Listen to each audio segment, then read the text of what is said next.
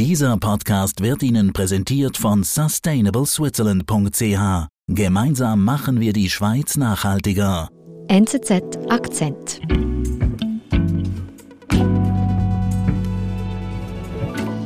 Daniel, du bist eben erst zurück aus der Ukraine. Wie geht's dir? Es war eine sehr lange Reise. Ich bin auch entsprechend ein bisschen müde und erschöpft. Hm. Und ähm, wenn man ja aus einem Land kommt, in dem Krieg herrscht und dann kommt man zurück nach Zürich, dann wirkt dann schon alles ein bisschen ungewohnt, wenn man die Bahnhofstraße runterläuft und die Menschen um einen so herumlaufen und man sieht, wie das Leben so ganz normal vor sich geht. Und vorher war man in einem Land, wo die Hälfte der männlichen Bevölkerung an der Front ist und die Frauen nicht wissen, wie es weitergeht. Dann kommt einem das manchmal schon so vor, als kommt man zurück ein bisschen in eine Blase. Hm. Und ähm, ja. Aber auf jeden Fall schön, dass du gesund und munter zurück bist und dann gleich auch bei uns im Studio. Und ich würde sagen, du berichtest uns gleich von deiner Reise, oder? ja, gerne. Mein Kollege Daniel Böhm ist durch die Ukraine gereist, bis an die Front. Und er berichtet von einer eigenartigen Normalität, die sich über das Land gelegt hat. Daniel, wo bist denn du als erstes hingereist? Also unser erstes Etappenziel war Kiew. Wir wollten in die Hauptstadt fahren, weil man muss ja wissen, wenn man in solche Gegenden fährt, man macht das so ein bisschen nach einer Salamitaktik. Man fährt immer einen Schritt nach dem anderen, einen Schritt nach dem anderen, dann guckt man sich an, wie es da geht. Wir sind also mit dem Nachtzug nach Kiew gefahren und sind in der Hauptstadt angekommen. Und wie war die Situation da? Auf den ersten Blick ruhig. Also wir sind angekommen, die Schlacht um Kiew war ja vorbei, die russische Armee hat sich ja zurückgezogen gehabt. Die Leute waren auf der Straße, es gab natürlich ab und zu Luftalarm. Und was uns als allererstes aufgefallen ist, war, dass jedes Mal, wenn dieser Luftalarm, dieser Fliegeralarm äh, losging, dass sich kaum jemand bewegt hat. Also es gab eine Szene, die ein bisschen beispielhaft dafür war. Da waren wir auf dem Maidan, dem berühmten Platz in Kiew, wo ja auch diese Revolution 2014 war. Und da war eine riesige Schlange an Menschen, die eine Briefmarke kaufen wollten. Das ist eine Sonderbriefmarke von der ukrainischen Post, wo dieses russische Krieg Kriegsschiff abgebildet ist, das die Ukrainer versenkt haben und das ja auch berühmt war mit diesem Spruch Russian Warship, go fuck yourself. Und diese Briefmarke ist sehr beliebt und da standen die Leute teilweise vier Stunden an, um die zu kaufen. Und plötzlich ging Fliegeralarm los. Und wir haben uns dann so ein bisschen umgeguckt und da hat sich niemand bewegt. Und offenbar haben sich nach Wochen des Krieges die Leute daran gewöhnt, dass es halt immer wieder zu diesem Alarm kommt und leben jetzt damit. Was ist dir da durch den Kopf gegangen, dass du das erlebt hast? Ja, Nadine, das war halt etwas, was, was mir aufgefallen ist ganz am Anfang und was sich dann irgendwie immer wieder bestätigt hat und was, was ich auch so mitnehme aus dieser Reise ist, wie sich die Leute an diese schreckliche Situation trotz allem gewöhnen und wie sie Wege finden, um damit umzugehen. Das waren also deine ersten Eindrücke in Kiew. Wie ist deine Reise dann weitergegangen? Wir haben dann als erstes beschlossen, in den Norden von Kiew zu fahren, und zwar in die Gebiete, wo früher die russische Armee war, die jetzt als die befreiten Gebiete gelten.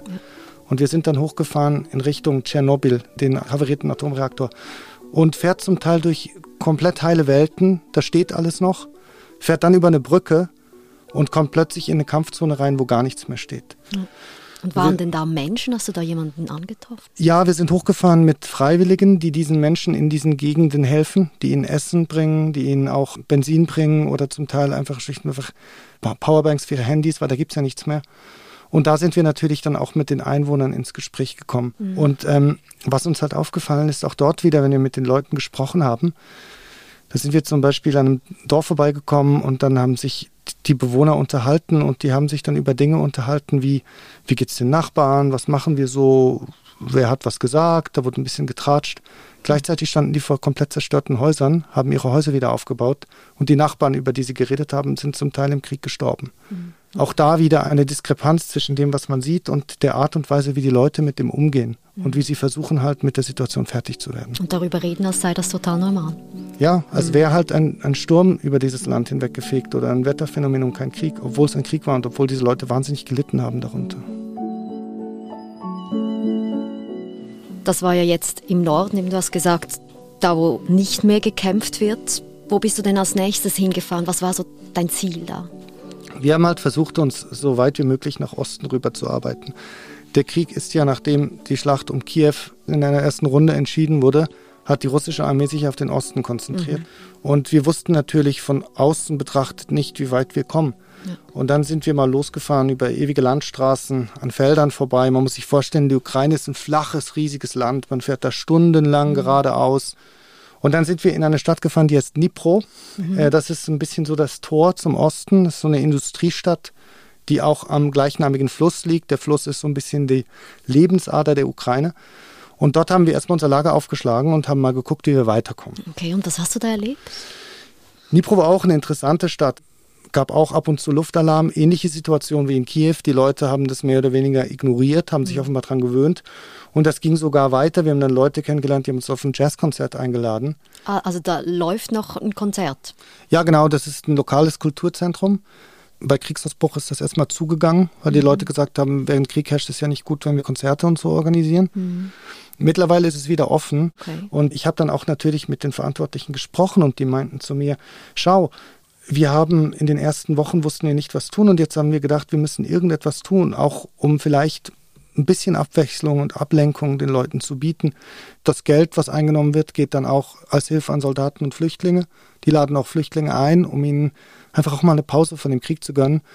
Und ja, die Organisatoren selber stehen auch selber mit an der Front. Also die sind auch direkt von dem Krieg betroffen und trotzdem versuchen sie eben diesen Willen zu zeigen, das Leben geht irgendwie weiter. Man, man versucht trotzdem irgendwie so Pausen zu finden, wo man nicht mhm. permanent daran denken muss. Mhm, der Wunsch nach einem normalen Alltag. Richtig, ja. Mhm. Und seid ihr dann noch weiter Richtung Osten gefahren? Ja, genau. Ich und äh, mein Fotograf Dominik Nah, der NZZ-Fotograf, wir haben uns mhm. dann beide immer wieder besprochen und überlegt, wie weit gehen wir und wir sind dann weitergefahren. Wir sind dann in eine Stadt gefahren, die heißt Saporizhia. Mhm. Saporizhia ist so eine Industriestadt, kann man sich vorstellen wie das Abziehbild einer Sowjetstadt. Okay. Alte Häuser, Trams, die über so wackelige Straßen fahren, mhm. Schornsteine, viel Industrie. Und die Stadt liegt eigentlich fast direkt an der Frontlinie. Da geht es noch 20 Kilometer und 20 Kilometer weiter steht die russische Armee. Okay, und wie war die Situation da? Auch erstaunlich relativ ruhig. Es kamen ab und zu Raketen runter. Es wurden auch mal Wohnviertel getroffen, als wir da waren. Das sagst du einfach so salopp. Ja, und das zeigt eben auch auf eine gewisse Art, auch wie die Leute dort damit umgegangen sind. Es kamen ab und zu Raketen runter, heißt halt, dass natürlich jedes Mal, wenn das passiert ist, die Leute entsprechend betroffen waren, aber mhm. sie auch damit gelebt haben. Mhm. Also es gab in der Nacht eine Ausgangssperre. Aber ansonsten waren Leute auf den Straßen unterwegs und wir waren dann auch mit einer lokalen Journalistin und ihrer Tochter unterwegs, die uns dort geholfen haben, mhm. weil wir ja immer in dem Land auch mit lokalen Journalisten oder sogenannten Fixern zusammenarbeiten, die mhm. uns bei unserer Arbeit helfen ja. und uns in Kontakt mit interessanten Leuten bringen. Und wo hat sie dich hingeführt? Ja, wir waren dann zum Beispiel auch im Militärspital von Saporizhia. Das ist eins der Krankenhäuser, wo sehr viele Verletzte von der Front ankommen. Mhm. Und haben dann auch eine Ärztin getroffen. Sieben Tage in der Woche führt die Operationen durch an schwer verletzten Soldaten. Okay. Was natürlich einem sehr nahe geht und auch wirklich hart ist, wenn man das sieht. Aber auch sie hat gesagt, dass sie auf eine gewisse Art den Eindruck hat, dass sie das seit Ewigkeiten macht. Sie meinte, obwohl dieser Krieg ja erst seit zwei Monaten angefangen hat, dass es sich anfühle, als würde er schon seit zwei Jahren laufen. Wie ist denn das zu erklären? Das ist interessant, das haben wir uns auch gefragt mit Dominik und wir haben dann auch mit äh, unserer Journalistin, dieser Lokaljournalistin, ihrer Tochter darüber geredet und auch diese Tochter, die ist 16 Jahre alt, liebt britische Indie-Musik, mhm möchte internationale Beziehungen studieren irgendwann mhm. und lebt jetzt in dieser Stadt unweit der Front. Und die meinte auch, ihr kommt es vor, als wäre das Ewigkeiten her. Ich glaube, vielleicht liegt es daran, dass in solchen Zeiten sich die Zeit ein bisschen dehnt. Man mhm. hat auch mhm. diesen Eindruck, wenn man als Journalist dort arbeitet. Man ist vier Tage da, aber es fühlt sich an, als wären es vier Wochen. Okay. Und das Zweite, es gibt halt ein davor und ein danach. Die Leute erzählen mir auch, dass dieser Kriegsbeginn wie ein Schnitt, so ein Einschnitt im Leben mhm. war. Es gab ein Leben vorher und ein Leben nachher. Und dieses Leben nachher, das mag auf den Kopf gedreht sein, das mag ein völlig anderes Leben sein, aber es ist trotzdem auch ein Leben, wo sich so eine gewisse Normalität anrichtet. Okay. Das war ja jetzt schon relativ weit im Osten, was du da erlebst. Konntest du denn noch näher an die Front fahren? Ja, wir sind dann wir haben es dann geschafft, durch unsere Kontakte noch weiterzukommen und sind dann tatsächlich in Richtung Donbass gefahren, also in die Region, die jetzt umkämpft ist. Mhm. Durch eine eigentlich sehr blühende, ruhige, schöne Landschaft. Das ist mhm. ja auch mhm. Frühling. Und kommt dann in irgendeinen Ort, wo halt die Militärs ihr Proviant kaufen und das ist ein bisschen eine Versorgungsbasis für die Truppen an der Front. Und da haben wir Offiziere getroffen, die sind dann ins Auto eingestiegen, mit denen sind wir dann weitergefahren. Man fährt also aus dem Ort raus, immer noch weit über Felder, die Straßen werden schmäler, mhm. es gibt überall Checkpoints. Plötzlich wird es auch ein bisschen strenger, man braucht ein spezielles Passwort, um durchzukommen. Mhm. Sieht dann rechts Helikopter auf dem Feld stehen, man kommt dem immer näher und irgendwann hört man dann so langsam dieses Bum, Bum, Bum. Das ist am Anfang ganz leise, dann wird es immer lauter, je näher man sich dem annähert, annähert. Und hört dann immer mehr Bum, Bum, Bum. Also und das, Schüsse, oder? das ist die Artillerie. Okay. Dieser Krieg ist ja ein Artilleriekrieg. Besteht in erster Linie darin, dass halt die beiden, die Kanoniere beider Seiten sich gegenseitig beschießen. Das heißt, da wird eine regelrechte Feuerwalze über dieses Land gelegt, auf einem sehr kleinen Bereich. Mhm. Und da fliegen die Granaten drüber. Das hat halt die Gefahr, dass eigentlich immer irgendwo irgendwelche Geschosse runterkommen können. Das ist sehr, sehr willkürlich. Und das macht den Krieg so gefährlich. Mhm. Und dann fährt man in diese Region rein und dann sagen einem auch die, die Offiziere, ihr müsst aufpassen, die Fenster unten immer gucken, was passiert. Und dann sitzt man halt da und es wird immer lauter. Bum, bum, bum, bum. Und irgendwann guckt man dann raus und sieht diese Felder und dann einen Kilometer von der Front entfernt, vielleicht ein bisschen weniger, kurz vom letzten Dorf, wo dann auch schon bald die Kampflinie irgendwann kommt, fährt halt ein Bauer auf einem Traktor über ein Feld und bestellt sein Feld. Als wäre nichts gewesen. Also der, der arbeitet ganz normal weiter und wenige Meter genau.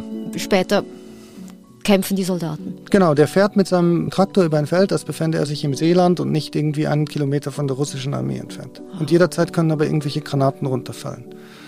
Der fährt über ein Feld, wo im Hintergrund die Kirschbäume blühen, wo über allem die Sonne scheint, mhm. wo man vorher leuchtend gelbes Raps gesehen hat. Man fühlt sich in einer fast schon paradiesischen Frühlingswelt, wäre da nicht immer dieses Bum, Bum, Bum von der Front. Das ist absurd. Aber es ist enorm gefährlich. Ja, sehr gefährlich. Mhm. Aber die Leute haben keine Wahl, weil auf eine gewisse Art muss das Leben weitergehen und sie müssen ihre, ihre Nahrungsmittel verkaufen. Wenn sie keine Nahrungsmittel produzieren, dann wird es schwierig für das ganze Land. Man merkt halt, wie dieser Alltag im Endeffekt eben dann trotzdem nicht aufhören kann. Wir sind gleich zurück. Gemeinsam machen wir die Schweiz nachhaltiger. Mit der Initiative Sustainable Switzerland fördern wir eine nachhaltige Zukunft für die Schweiz, unseren Planeten und seine Menschen unterstützt von den Partnern BCG, BKW, BMW, SAP, Swisscom und UBS. Wie auch du einen Beitrag leisten kannst, erfährst du unter sustainableswitzerland.ch. Hast du es dann auch ganz an die Front geschafft zu den kämpfenden Soldaten? Ja, die Front, das ist ja nicht so ein Graben, wie man sich das vorstellt. Das ist eher so man muss sich vorstellen, das sind kleinere Gruppen von Soldaten, die kämpfen in Dörfern, in Hecken, in kleinen, kleinen Weilern. Die Mehrheit der Kämpfe wird von Artillerie ausgetragen, also von Kanonen, die sich gegenseitig beschießen. Das okay. heißt, die meisten Soldaten kämpfen nicht Waffe gegen Waffe, sondern die meisten stehen halt unter Dauerbeschuss von der Artillerie. Und wir haben da tatsächlich in einem kleinen Dorf Soldaten getroffen und mhm. haben uns dann auch mit ihnen unterhalten. Was sagen die? Die sind natürlich seit Wochen im Kampf, sie sind seit Wochen im Feld. Und auch bei denen ist es halt so, dass sich die Zeit irgendwie dehnt. Wenn man mit ihnen spricht, dann scheint das zivile Leben weit weg zu sein. Viele sind ja auch Freiwillige, die mhm. haben ganz normale Jobs gehabt, weißt du, wie du und ich. Mhm. Das hat natürlich mit denen auch viel gemacht. Diese Leute sitzen in Gräben Tag und Nacht und werden beschossen mit Artilleriegranaten. Sie erzählen halt, die ersten drei Tage sind die absolute Hölle. Mhm. Aber nach drei Tagen fangen sie sich auf eine gewisse Art daran zu gewöhnen sagen sie. Also selbst an dieses wohl schlimmstmöglichste Szenario schaffen sie irgendwie damit zu leben. Aber das ist ja jetzt wirklich die grausamste Realität, an die sie sich gewöhnen, die, die hier neuer Alltag ist für die Soldaten. Ja, das ist die absolute Hölle. Und trotzdem versuchen sie halt irgendwie damit klarzukommen. Und sie entwickeln dann auch so Mechanismen. Als wir hingekommen sind, haben sich gefreut, uns zu sehen, hm. haben uns noch kleine Geschenke gegeben, was ja eigentlich wow. absurd ist, wenn man, mhm. wenn man überlegt, was diese Menschen durchmachen man sieht halt einfach, wie sie sich an diese wahnsinnigen Bedingungen, die wir uns einfach nicht vorstellen können, wie sie dann irgendwie in dem trotzdem eine Überlebensstrategie entwickeln. Hast es äh, angesprochen am Anfang eben das, was du in Kiew erlebt hast, dass eigentlich dieser Krieg, dass einfach ein neuer Alltag herrscht in der Ukraine. Die Menschen haben sich da, daran gewöhnt, dass das sogar bis zur Front geht, dass sich das durchzieht bis zu den kämpfenden Soldaten. Zwei Monate sind in einem Krieg eine sehr lange Zeit. Zwei Monate sind auch eine lange Zeit für Menschen in einer Ausnahmesituation. Mhm. Und ich glaube, das zeigt halt, ob man in Kiew ist oder in Nipron im Jazzkonzert oder noch weitergeht oder eben an der Front ist, wie sehr der Mensch eine Fähigkeit hat, sich auf sehr schlimme Dinge einzustellen. Wir haben in uns allen offenbar diese Möglichkeit, dass wir sagen, wir können uns auf gewisse Dinge einstellen. Wenn man jetzt sagt, der Mensch gewöhnt sich einfach dran, das ist eine Normalität, ist es, glaube ich, auch auf eine gewisse Art ein bisschen irreführend, weil es ist natürlich nicht eine Normalität und es ist natürlich furchtbar. Und sobald diese Leute dann, die Soldaten zum Beispiel nicht mehr an der Front sind, dann merkt man das. Wir haben auch welche getroffen, die etwas in, im Rückraum der Front waren und dort sich quasi erholt haben. Die haben gesagt, sie haben den Geschützlärm, dieses Boom, Boom, Boom, mhm. man muss sich ein konstantes Boom, Boom, Boom. Das haben die im Ohr, auch wenn sie an einem ruhigen Ort schlafen. Die schrecken auf, wenn eine Tür zufällt, mhm. weil sie das an, an die Granatexplosionen erinnert. Das zeigt, so sehr diese Normalität auch eine Normalität geworden ist, nach zwei Monaten ist es dann doch eine scheinbare Normalität, weil mhm. wenn die Leute aus dieser Situation herauskommen, dann erkennen sie, was für Schäden das anrichtet und was für eine schwere und schreckliche Zeit das ist.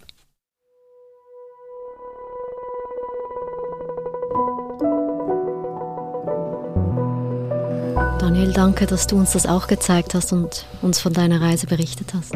Gerne, Dankeschön. Das war unser Akzent. Ich bin Adin Landert. Bis bald.